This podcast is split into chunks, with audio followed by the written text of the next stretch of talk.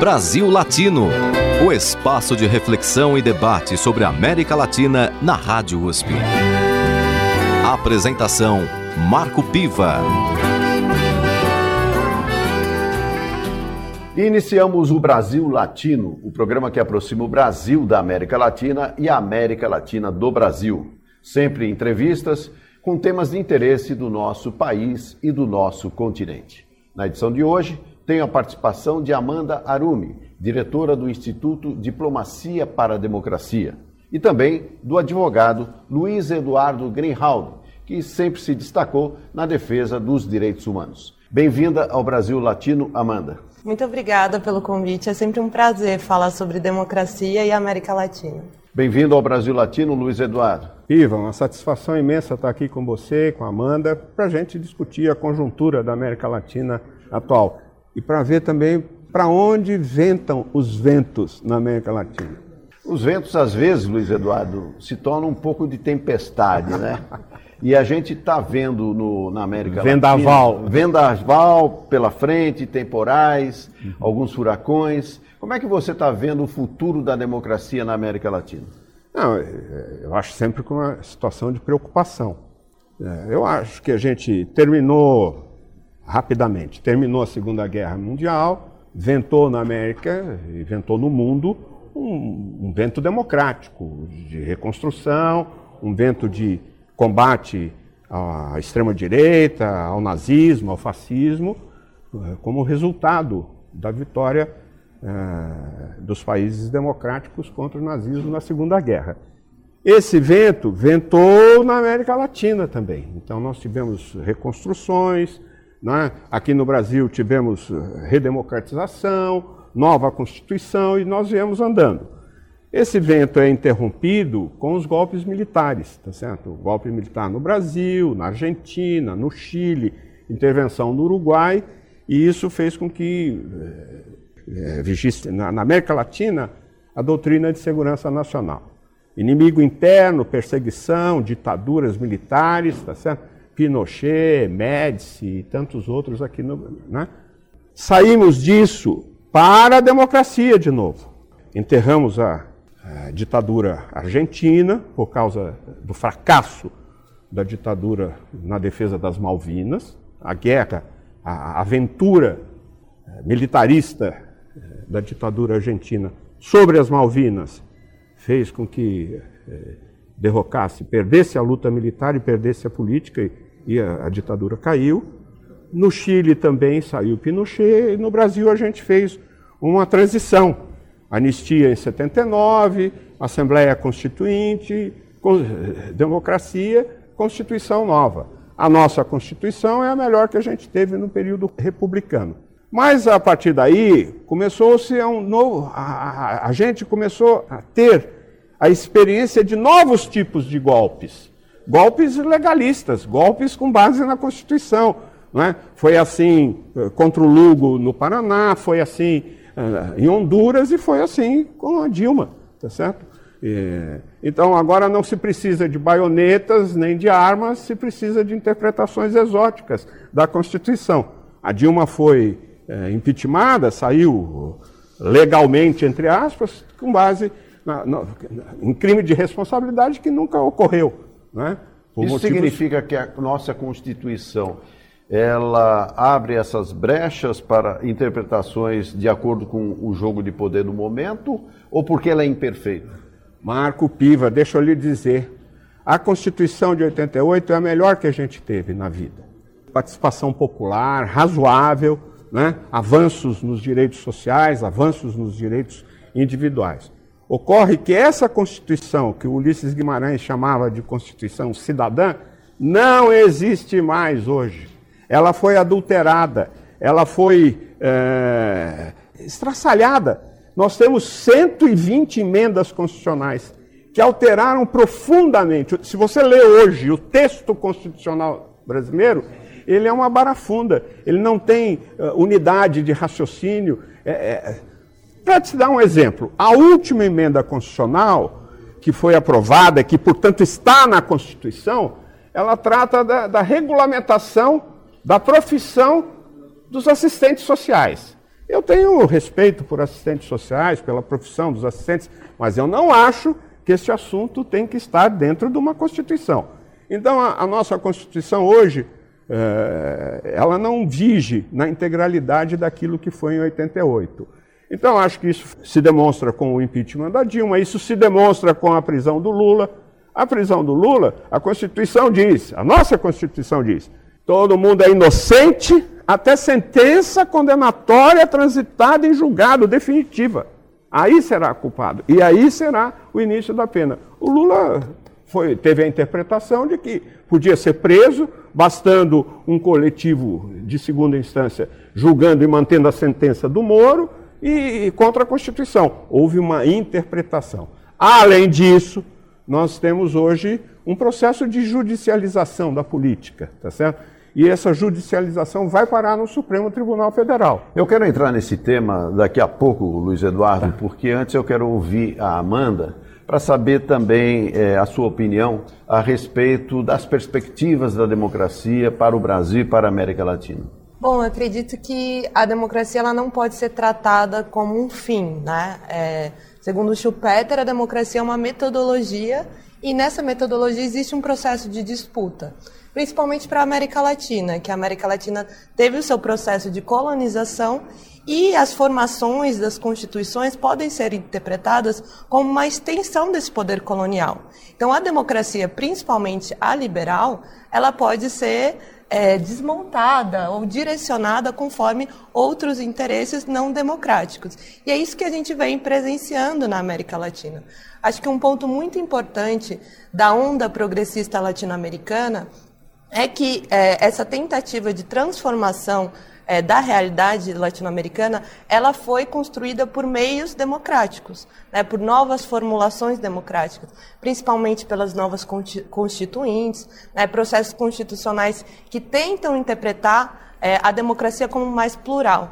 Então a gente teve esses exemplos na América Latina nesse último ciclo. Mas o momento que a gente vive hoje, ele é um momento em aberto, né, de questionamento, de um processo de disputa dessa democracia. Então, os inúmeros golpes da América Latina, o próprio é, a tentativa de golpe é, realizado na Bolívia, né, teve interferência da OEA, né, uma interferência institucional, ele coloca em questionamentos o quanto a gente conseguiu é, solidificar esse processo de novas constituintes para a América Latina. Então, eu acredito que estamos em um processo aberto de disputa, mas é muito importante a gente interpretar a democracia é, como espaços necessários a serem ocupados pelos movimentos sociais, pela sociedade civil é, e por outros formatos né, que a gente pode construir daqui para frente. Logo mais vamos ter aquilo que Joe Biden está chamando de a cúpula das Américas,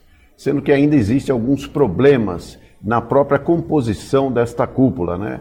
Os Estados Unidos têm restrições à participação de alguns países, especialmente Venezuela, Cuba. Por outro lado, o México tem se oposto a essa exclusão. Enfim, esta cúpula das Américas, que vai acontecer logo mais, ela tem condições de resgatar em alguma medida aquele projeto de integração que houve na famosa era rosa que a América Latina viveu na primeira década do século XXI?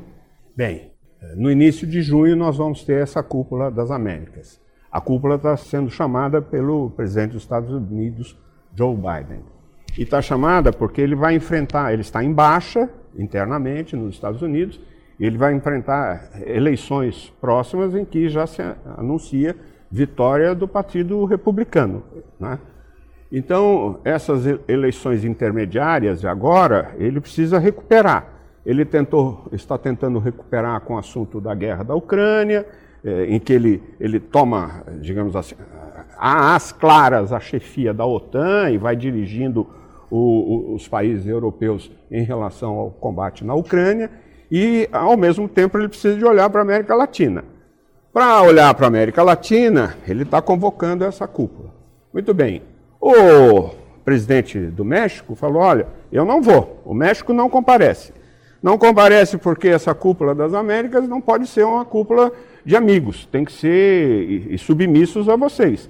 tem que ser uma cúpula de todos os países da América. E aí falta Venezuela, que vocês excluíram, Cuba, que vocês excluíram, Nicarágua, que vocês excluíram, El Salvador, que vocês excluíram. Eu não vou nessa situação. E ele disse que não vai. E isso fez, criou uma crise, porque uma cúpula das Américas sem uh, o México é uma, já fica manca, tá certo?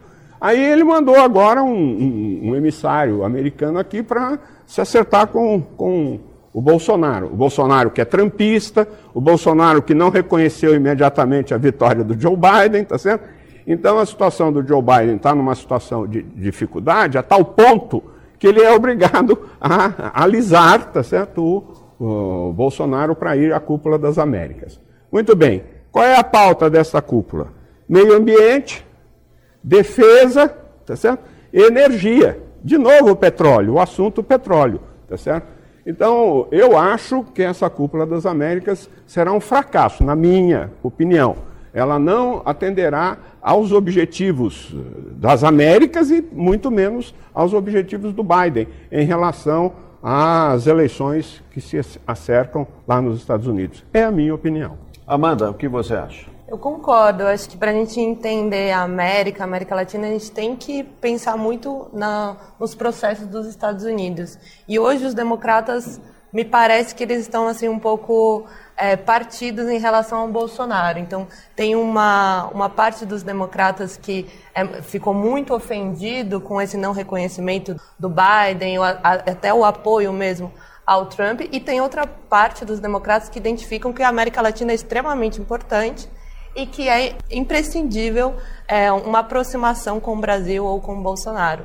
Então, a cúpula das Américas em si mostra essa fragilidade do Biden e a, essa tentativa de, de se relacionar melhor com o Brasil, mas também mostra um posicionamento do México muito importante, né? Que é um posicionamento é, correto, né? Então, o Obrador tem tido um posicionamento correto de sinalizar que, olha, a América Latina tem esses países, né? Então, Venezuela, Cuba, Nicarágua, de extrema importância para o debate da região, eles não podem ser excluídos simplesmente por um fator ideológico, porque dentro do direito internacional tem um fundamento muito importante que é a soberania, né? a soberania dos seus processos domésticos de cada país, de cada estado. Então, para um espaço regional de debate, por mais que tenham divergências ideológicas, não pode simplesmente excluir um país. Então, acho que o México, é, nesse vazio que o, o Brasil deixa na região, tem se posicionado muito bem. Eu queria completar, Amanda, também para ver a situação de é, pedinte que está o Biden para fazer essa cúpula das Américas, é o seguinte: quando o Obrador disse que não ia por causa do não convite a Cuba, ele começou a tentar reabrir um diálogo de afrouxamento do cerco que, dos embargos que, faz, que os Estados Unidos historicamente fazem a Cuba. E também anunciou negociações com o governo Maduro e com a PDVSA. Hoje, tá certo? A PDVSA já está podendo vender petróleo para empresas eh, americanas, sediadas na Venezuela. E, e, e, e, o cúmulo da sua humilhação é ter vindo aqui ao Brasil, através de um emissário, pedir pelo amor de Deus para que o Bolsonaro vá. Veja a que ponto chegamos. E agora eu vou fazer um desafio para você, Luiz Eduardo Greenhalgh, que tem um histórico em defesa dos direitos humanos, mas também é uma pessoa sensível. Para a gente fechar esse bloco, eu gostaria que você indicasse uma canção para os nossos ouvintes e a nossa audiência. Ah, uma música? Ah, nossa senhora, você me pegou de surpresa. Peguei. É. Não, Aqui não é um programa fácil. Tá bom. O Milton Nascimento. Coração Civil. Civil, isso. Brasil Latino.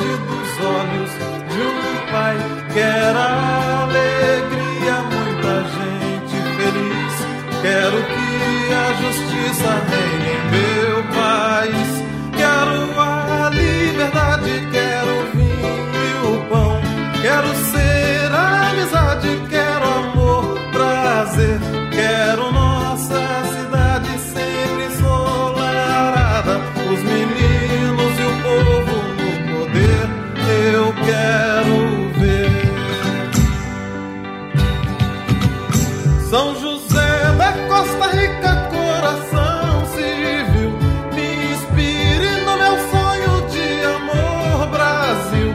Se o poeta é o que sonha, o que vai ser real. Vão sonhar coisas boas que o homem faz e esperar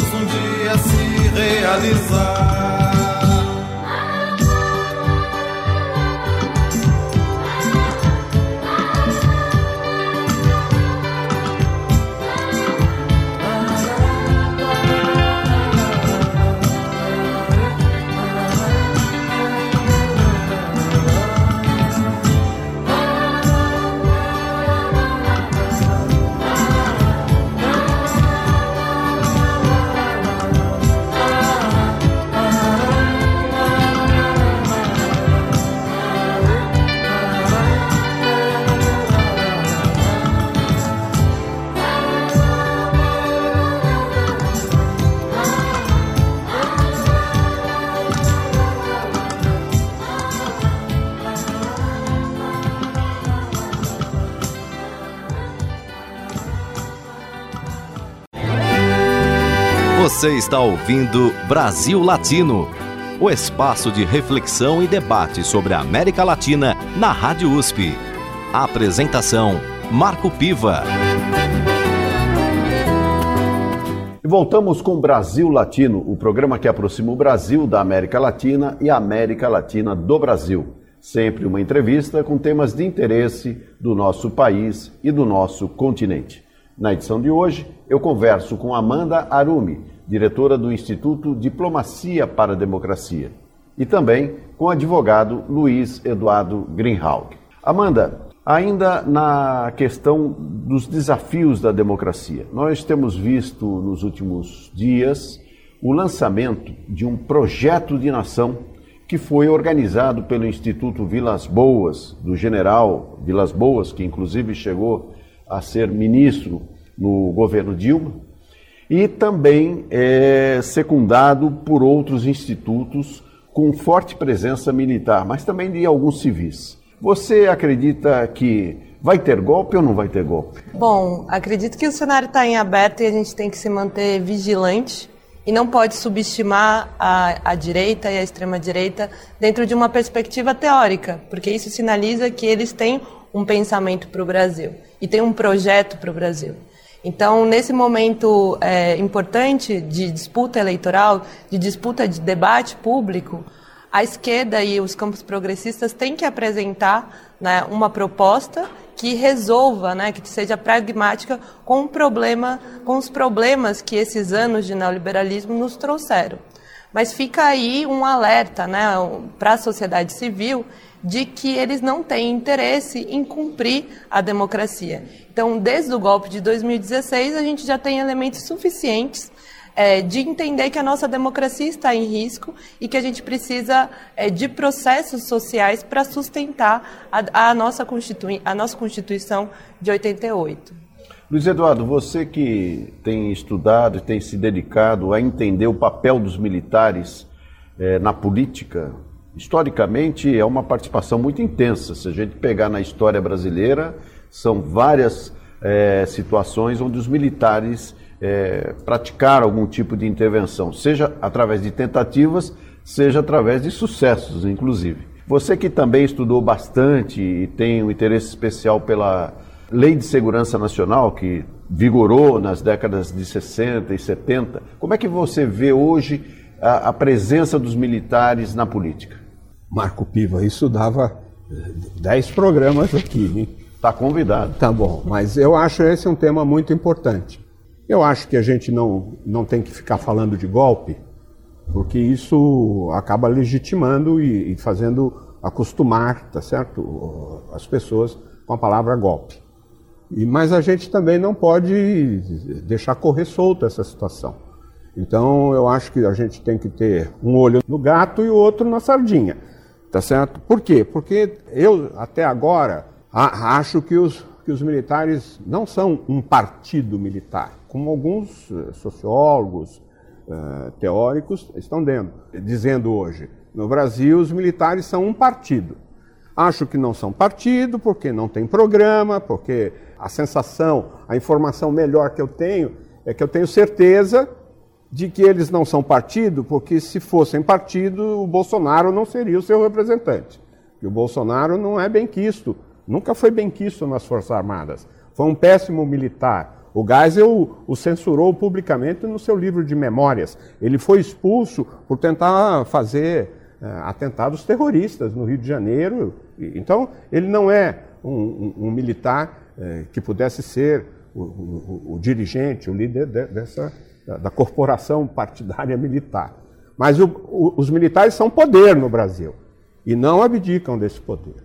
Na Constituinte de 86/88, eles eh, garantiram a obediência ao poder civil, mas também ah, atribuíram a si a garantia da lei da ordem, tá certo? que dá a possibilidade constitucional de ingerência nos assuntos internos políticos no Brasil. Né?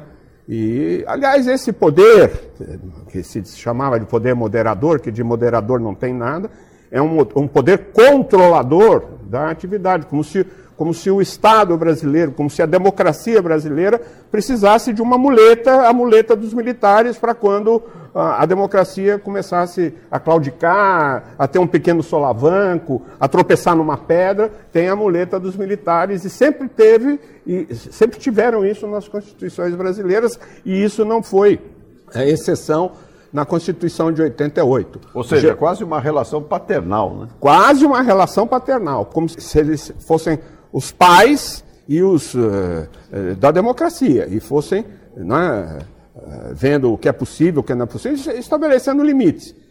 Esse tipo de direito constitucional, na Constituinte de 88, foi feito pelo general Leônidas Pires Gonçalves, que era ministro naquela época.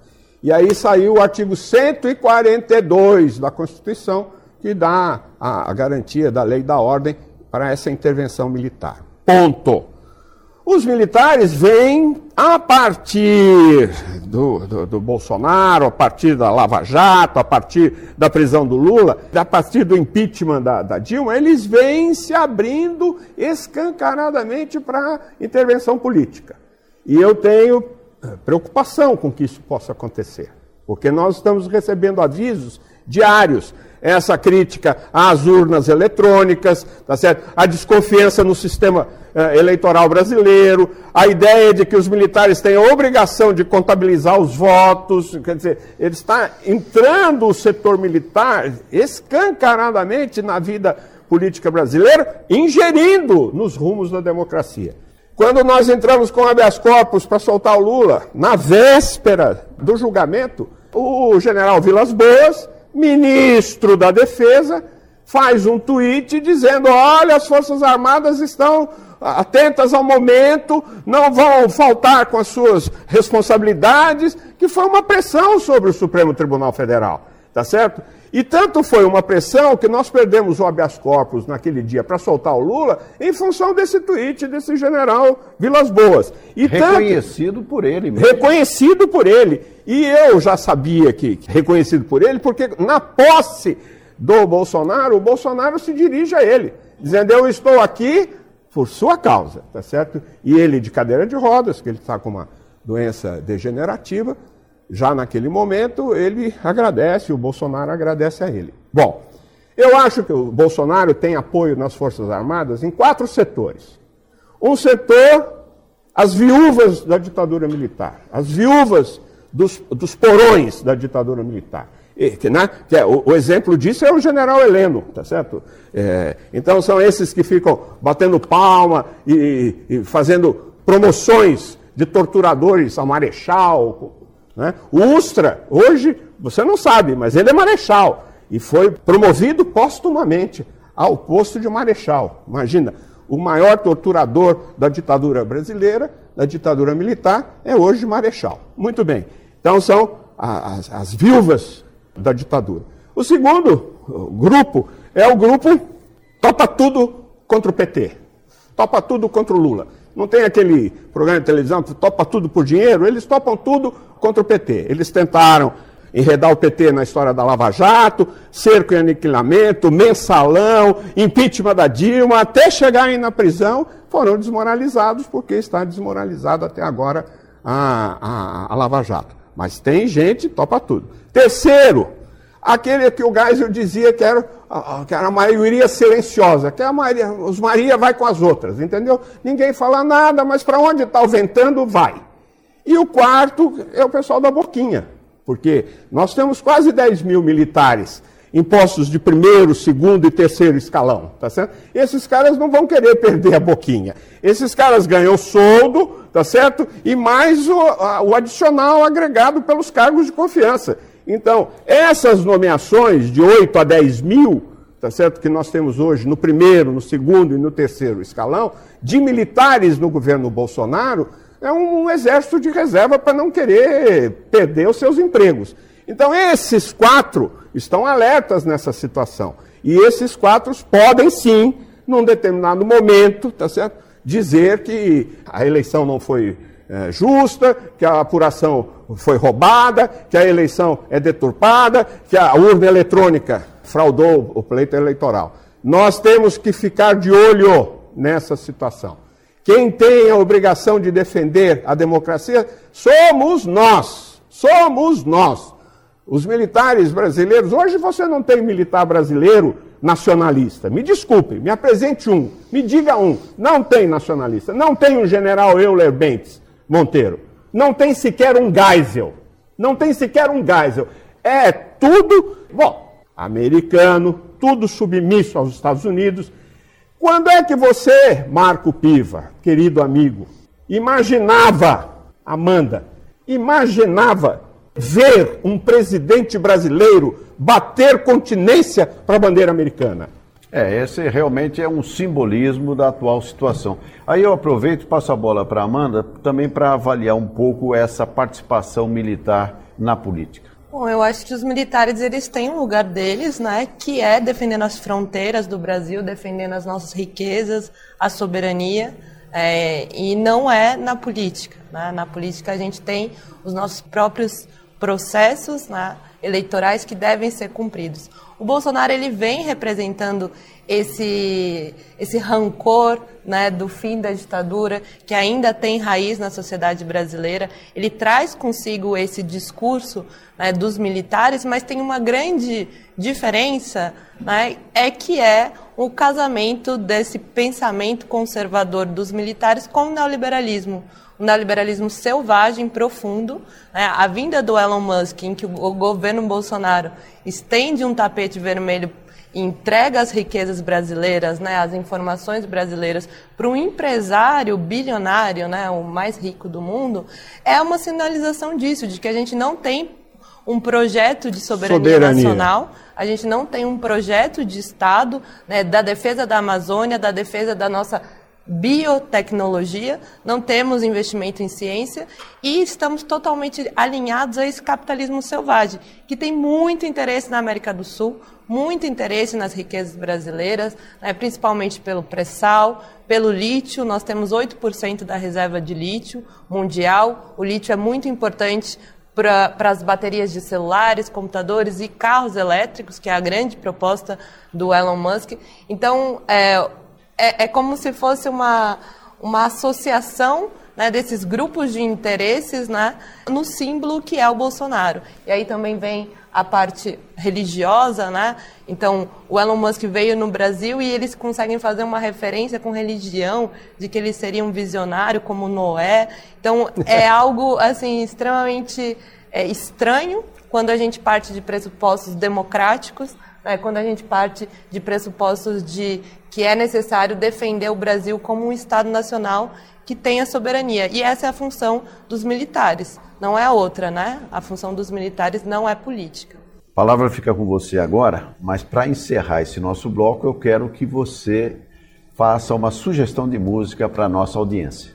Bom, para a gente lembrar um pouco dessa necessidade né, de entender o Brasil como América Latina e entender que a luta dos povos da pátria grande é uma só, é, quero chamar a música da CAD 13 Latinoamérica. Brasil Latino. Soy, soy lo que dejaron, soy toda la sobra de lo que se robaron. Un pueblo escondido en la cima, mi piel es de cuero, por eso aguanta cualquier clima. Soy una fábrica de humo, mano de obra campesina para tu consumo. Frente de frío en el medio del verano, el amor en los tiempos del cólera, mi hermano. El sol que nace y el día que muere, con los mejores atardeceres. Soy el desarrollo en carne viva, un discurso político sin saliva.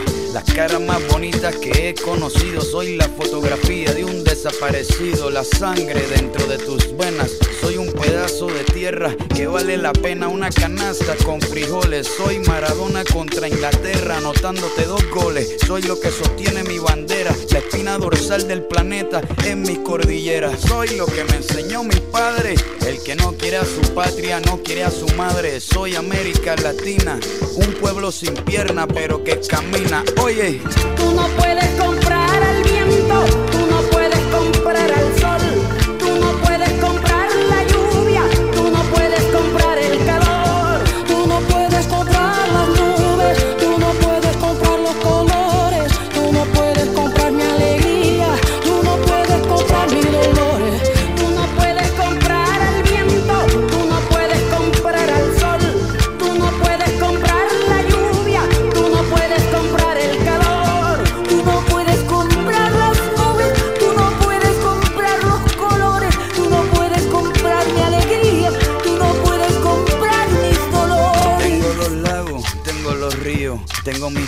cuando me sonrío, la nieve que maquilla mis montañas, tengo el sol que me seca y la lluvia que me baña, un desierto embriagado con peyote, un trago de pulque para cantar con los coyotes, todo lo que necesito.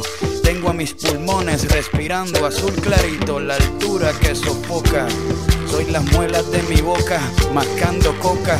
El otoño con sus hojas desmayadas, los versos escritos bajo la noche estrellada. Una viña repleta de uva, un cañaveral bajo el sol en Cuba. Soy el mar Caribe que vigila las casitas, haciendo rituales y agua bendita, el viento que peina mi cabello. Soy todos los santos que cuelgan de mi cuello. El jugo de mi lucha no es artificial porque el abono de mi tierra es natural.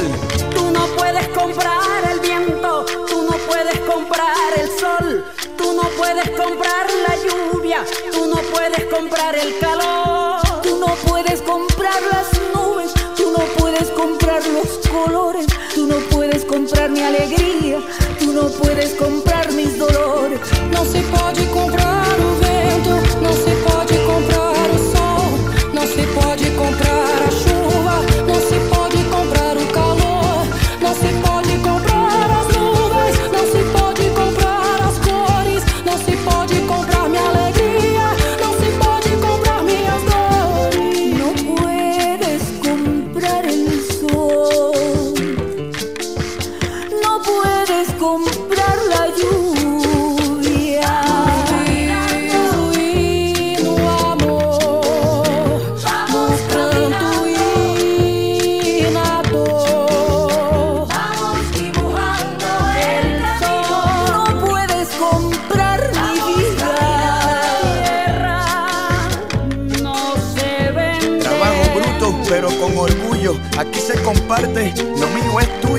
Este pueblo no se ahoga con marullo. Y si se derrumba, yo lo reconstruyo. Tampoco pestañeo cuando te miro para que te recuerde de mi apellido. La operación Cóndor invadiendo mi nido. Perdono, pero nunca olvido. Oye. Vamos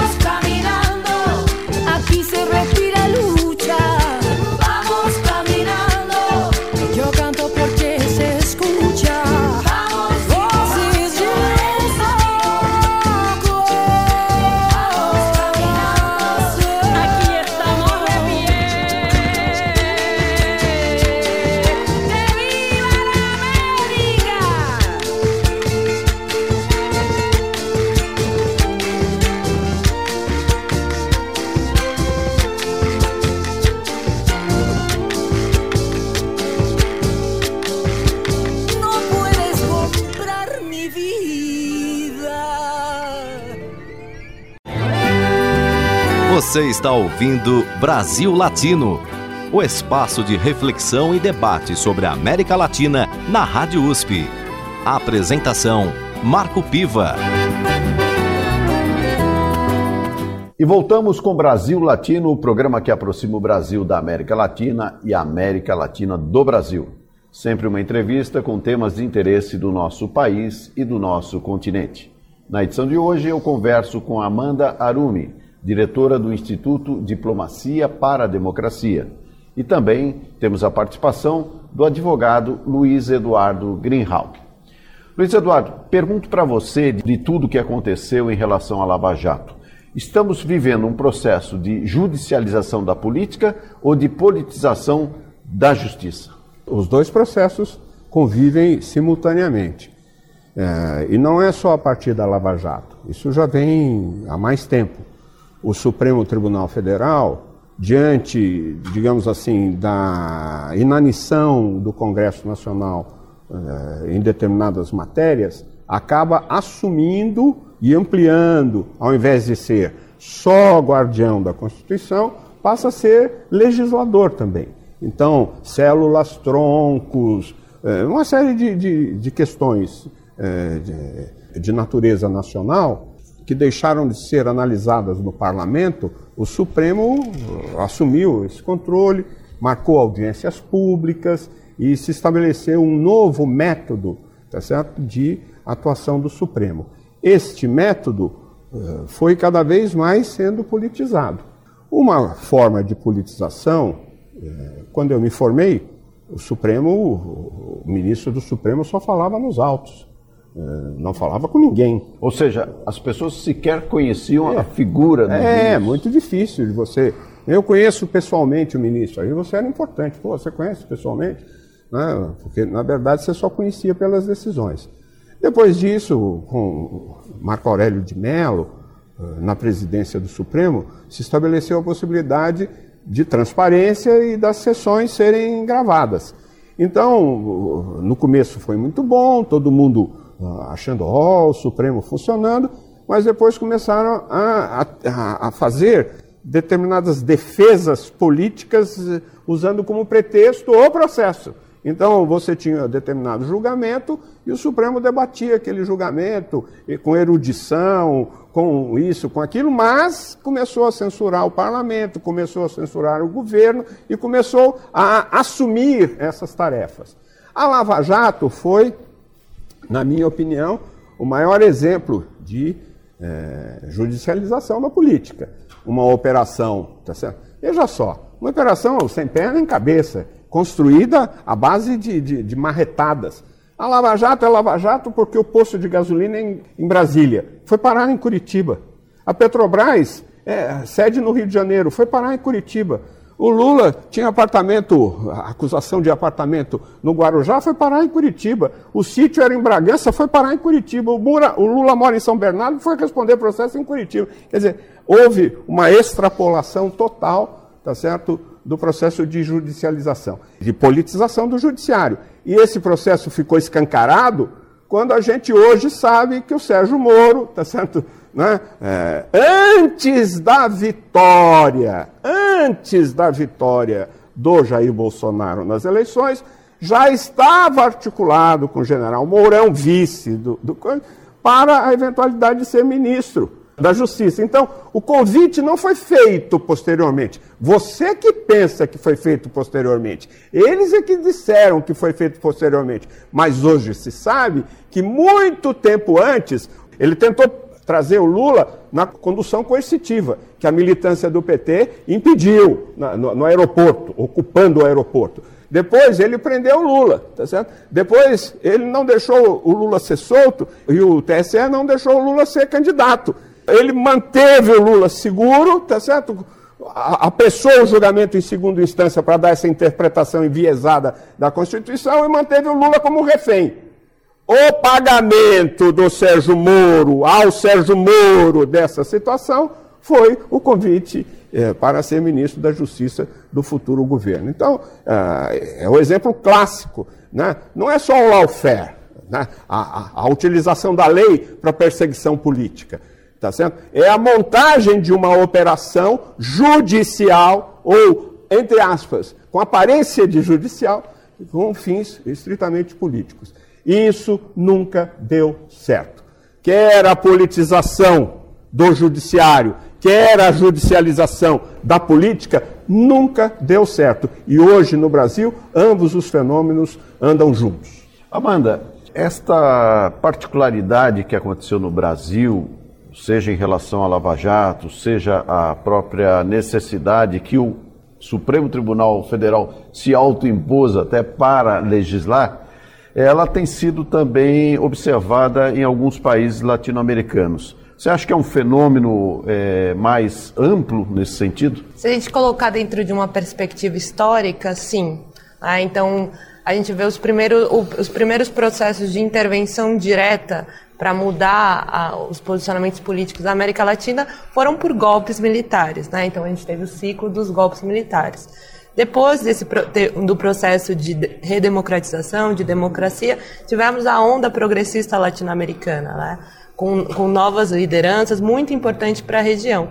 E é, a partir do Paraguai com Fernando Lugo, a gente tem o primeiro, primeira intervenção que pode ser relacionada aos Estados Unidos dentro desse caráter né, jurídico e também de um caráter de de colocar a corrupção como um inimigo e relacionar a corrupção a esses partidos de esquerda, a esses projetos é, políticos progressistas. Isso com um apoio muito grande da mídia. Né? Então, ele não é um processo sozinho né, de interferência, Articulado. mas tem um, um caráter ideológico né, de tirar o crédito, né, de é, levar a apatia política, relacionar muito a corrupção para conseguir avançar nessas interferências. Na Argentina teve um processo muito próximo com o que aconteceu aqui no Brasil, né? apesar de não ter sido levado a, a, um golpe, né? lá teve uma alternância de poder, mas muito baseado nesse descrédito da política, dessa força é, ideológica do combate à corrupção.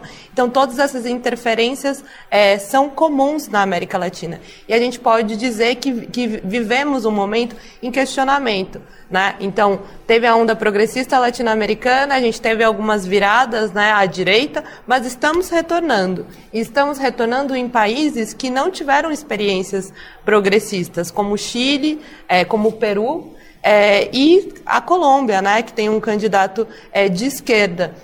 Então, é, a América Latina está realmente em disputa, mas esses mecanismos de interferências é, geopolíticas, interferências norte-americanas estão presentes na região. Mas isso representaria, de certa forma, é, uma ativação da sociedade civil neste momento, e, e, ao contrário do que ocorreu em momentos anteriores, quando a sociedade civil talvez não tenha tido uma participação mais a, atuante assim e influente para manter a democracia dentro das quatro linhas, digamos assim.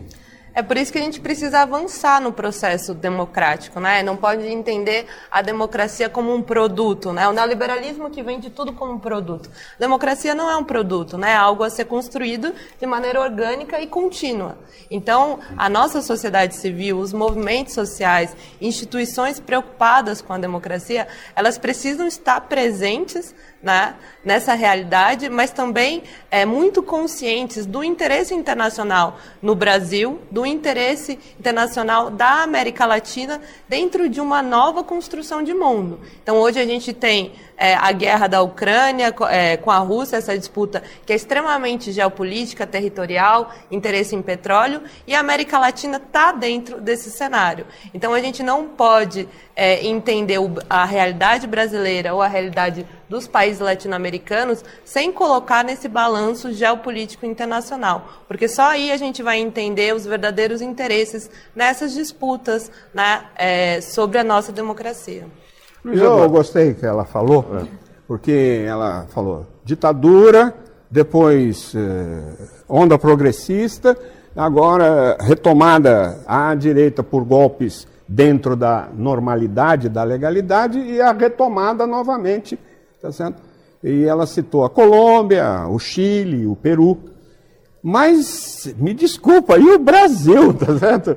O mais importante dessas retomadas pelos setores progressistas é a eleição de outubro. Vamos pegar agora, Luiz Eduardo, um, um, tema de bastidor, porque você faz parte do time de advogados que defende o ex-presidente Lula, especialmente na questão das operações que foram feitas, da Lava Jato e também da operação que desvendou a própria Lava Jato e os seus meandros, né? Conta um pouquinho para a gente dessa história, aproveitando que a gente está entrando na fase final do nosso programa aí. Não, a, o, o, presidente Lula tinha, no, nos processos da Lava Jato, tinha e ainda tem o Cristiano Zaninha, Valesca Teixeira como coordenadores da sua defesa. Outros advogados, como eu, Manuel Caetano, Luiz Carlos Rocha, o próprio José Roberto Batoque, entramos para ajudar depois da prisão e tal. E cada um ficou com uma, com uma, com uma tarefa ali, não é?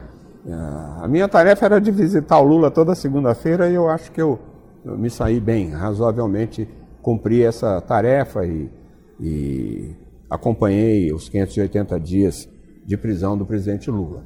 Muito sofrido, com muito sofrimento, com muita angústia, né? É, e eu posso falar, Marco, porque eu fui advogado dele na Lei de Segurança Nacional, na época em que ele dirigia o sindicato dos metalúrgicos de São Bernardo. E ali era um dirigente sindical, preocupado com aumento salarial, entendeu? É, com condições de trabalho nas fábricas metalúrgicas do ABC. E aqui em Curitiba, o que eu encontrei foi um estadista, uma pessoa que tem a plena consciência do seu papel perante a sociedade brasileira e perante a história. E... Mas, de qualquer forma, foi angustiante, porque a pessoa ser injustiçado, preso, colocado num, num quarto com 12 metros quadrados, tá certo? sem possibilidade de receber, receber visitas, a não ser do, dos filhos e dos advogados, é uma, uma, uma situação muito difícil. Né? E eu sempre digo que o que sustentou Lula, mais do que todos nós, tá certo? Foi a vigília, essa experiência da vigília. Porque a vigília é quem é, dava energia ao Lula. Todo dia, né? Ah, bom dia, presidente, toda tarde, boa tarde, presidente, toda noite, boa noite, presidente. Isso dava energia. Eu, muitas vezes, estando dentro da cela com ele, conversando com ele, recebia essa energia de lá. E o pessoal da vigília uh, aguentou fome, chuva, provocação, tiro, bomba, né, busca e apreensão né, de polícia lá dentro, 580 dias. Então, essa é a situação. Ponto. Nós fizemos inúmeros eh, recursos. Nenhum deles, tá certo? O Supremo quis, não soltou o Lula, o Supremo, o ministro Gilmar Mendes sentou em cima do habeas corpus da suspeição, até que um hacker lá de Araraquara foi a Ribeirão Preto assistir uma palestra do Deltan Dallagnol, ficou impressionado com ele e começou a hackeá-lo e percebeu que ele não era o herói anticorrupção, ele era o anti-herói e que ele tinha uma relação com o Moro e que o juiz e o promotor se articulavam para perseguir o Lula, a condenar, etc. e tal esse rapaz, desiludido, acabou fazendo chegar na Intercept esses, esses áudios, e esses áudios acabaram sendo a justificativa que nós precisávamos para comprovar os argumentos que a gente tinha levantado de suspeição do Moro. Então, é, aqui está um, um, fenômeno novo, né? um hacker do bem, tá sendo, que ajudou a fazer justiça no Brasil. Muito bem. Estamos então encerrando o Brasil Latino de hoje. Tivemos a participação de Amanda Arumi, diretora do Instituto Diplomacia para a Democracia, um instituto que traz ares novos para estudar as relações diplomáticas no Brasil, na América Latina e no mundo. É, tem uma participação importante e certamente terá ainda mais por conta de também é, rever a política externa brasileira nos desafios futuros que teremos.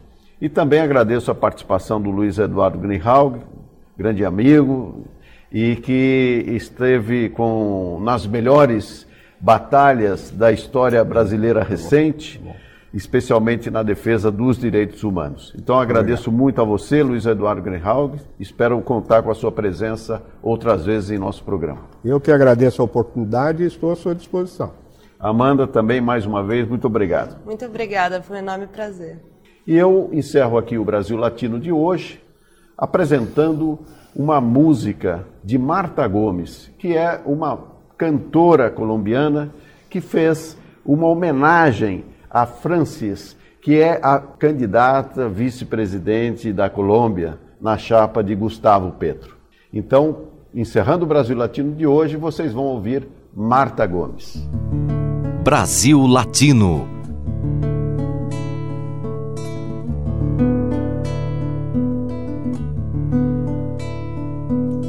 Dicen que vengo de donde no vengo. Dicen que soy lo que no soy. Cuentan mi historia a su manera. Y hasta me inventan un color. Ella ella ella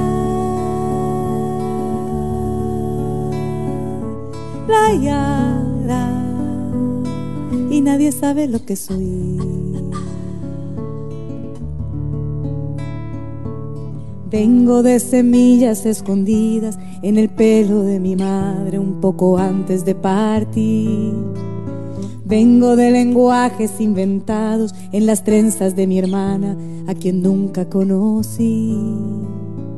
Y nunca nadie sabe lo que soy.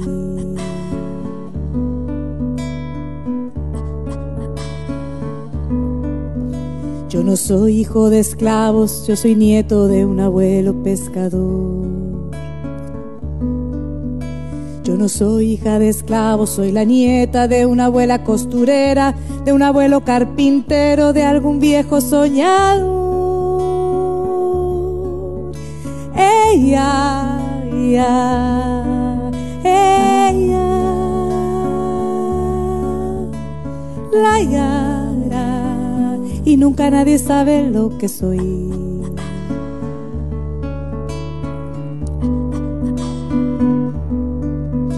Yo soy viento, soy madera, soy guitarra, yo soy fuego, soy canción. Yo soy viento, soy madera, soy guitarra, yo soy cuero, soy Yo soy agua, soy montaña, yo soy danza, yo soy fuego, soy canción. Yo soy, montaña, yo soy danza, yo soy fuego, soy Yo soy viento, soy madera, soy guitarra, yo soy cuero, soy danza. Soy madera, soy guitarra, yo soy cuero, soy Yo soy agua, soy montaña, yo soy danza, yo soy fuego, soy canción.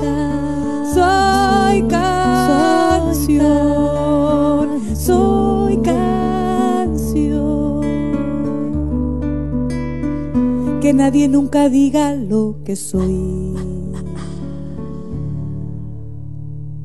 Terminamos por aqui mais uma edição do Brasil Latino, que vai ao ar toda segunda-feira, às 5 da tarde, pela Rádio USP FM 93,7 São Paulo e 107,9 em Ribeirão Preto. Nosso programa tem a produção de áudio de Benê Ribeiro, produção de Alexandre Veiga, assistente de produção Ítalo Piva e curadoria musical Carlinhos Antunes. Você pode ouvir todas as edições do Brasil Latino em formato de podcast em soundcloud.com brlatino e também nas principais plataformas de áudio. Acompanhe conteúdos exclusivos na nossa página no Facebook. Basta procurar por Brasil Latino. E se quiser falar com a gente, escreva para ouvinte@usp.br, repetindo ouvinte@usp.br.